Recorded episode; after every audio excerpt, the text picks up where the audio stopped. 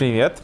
В этом ролике продолжим говорить о разных э, этапах молитвы, которые стоит человеку ввести в свой дневной распорядок. И сегодня поговорим о молитве перед сном. Что это такое и в чем вообще идея?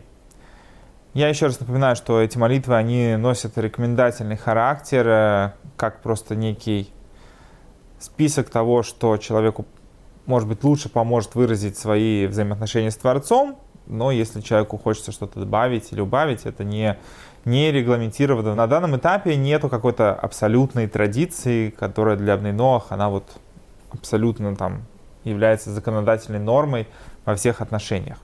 А, от этого можно отталкиваться, но можно как бы и э, искать какие-то вещи, которые человеку самому помогут э, лучше раскрыть свои взаимоотношения со Всевышним.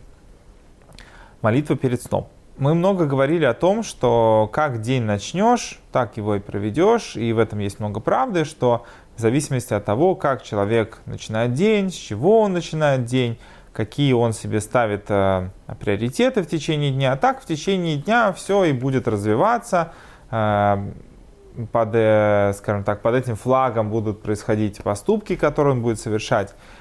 Даже если человек не будет там в течение дня думать обо всем, что происходит, тем не менее, то, о чем он заявил э, в самом начале дня, будет э, такой тенью, которая будет следовать за всем, что он совершит.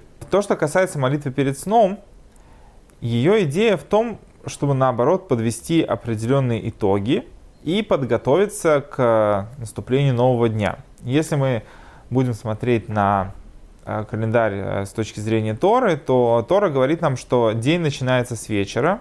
Таково было сотворение мира, такой был порядок, что вначале Всевышний сотворил вечер, потом сотворил день. Поэтому по-хорошему получается, что настоящее начало дня – это не утренняя молитва, когда человек восстает от сна, вот э, ему возвращаются силы, а настоящее внутреннее начало дня – это как раз – вечер, когда начинается новый день, когда в мире происходит обновление всего, как бы, то есть это новый этап, следующая ступень. Каждый новый день это абсолютно новая, новая жизненность, новое творение. И поэтому, э, даже отходя ко сну, человеку стоит э, подвести итог тому, что он сделал в течение всего прошлого дня, попросить прощения за то, что, может быть, он сделал недостаточно хорошо или сделал откровенно плохо. Простить всех тех, на кого человек злился в течение дня. Э, это важно, потому что э, человек, который несет в себе злость на другого человека, во-первых, если эта злость оправдана, то человек становится обвинителем других людей – но в глазах Творца даже тот, кто является обвинителем, все равно это человек, который э, связан с, с какими-то нехорошими вещами. И во-вторых, когда человек на кого-то обижен, это очень большое э, давление, которое он несет с собой.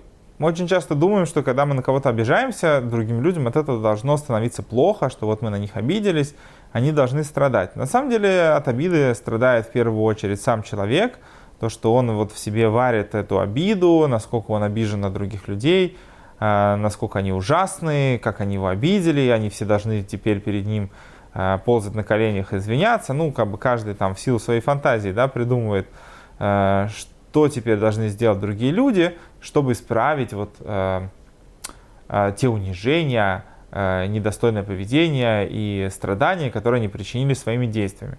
Но по факту это состояние, которое мы сами себе выбираем, чтобы в нем находиться.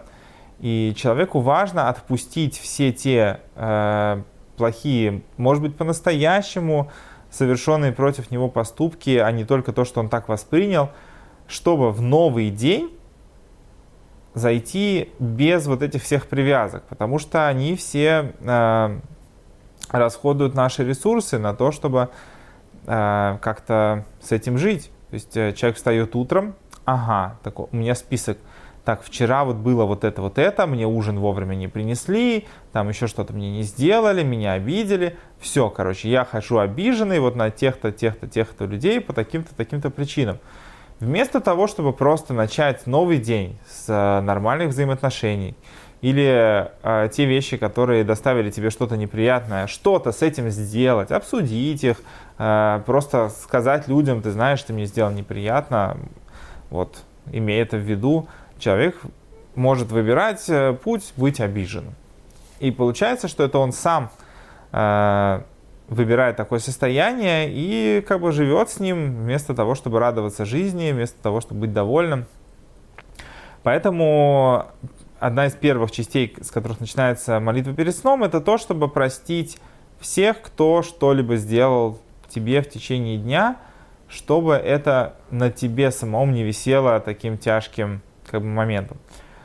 Кроме того, это пропустить через себя все, что ты сделал в течение дня, чтобы дать этому со своей стороны некую оценку, было ли это правильно, стоит ли это исправить, стоит ли улучшить свое поведение. Все это важно для того, чтобы человек а, так же, как он хочет начать свой день правильно, также ему стоит закончить свой день правильно – ведь э, наша жизнь, несмотря на то, что мы говорим, что каждое мгновение это как бы э, Всевышний сотворяет этот мир заново, тем не менее можно уподобить э, все творение определенной такой спирали, в том плане, что мы каждый день, каждый год, каждую неделю, месяц и так далее, есть разные как бы, периоды, проходим через одни и те же этапы в жизни. И каждый раз ведем себя в них определенным образом.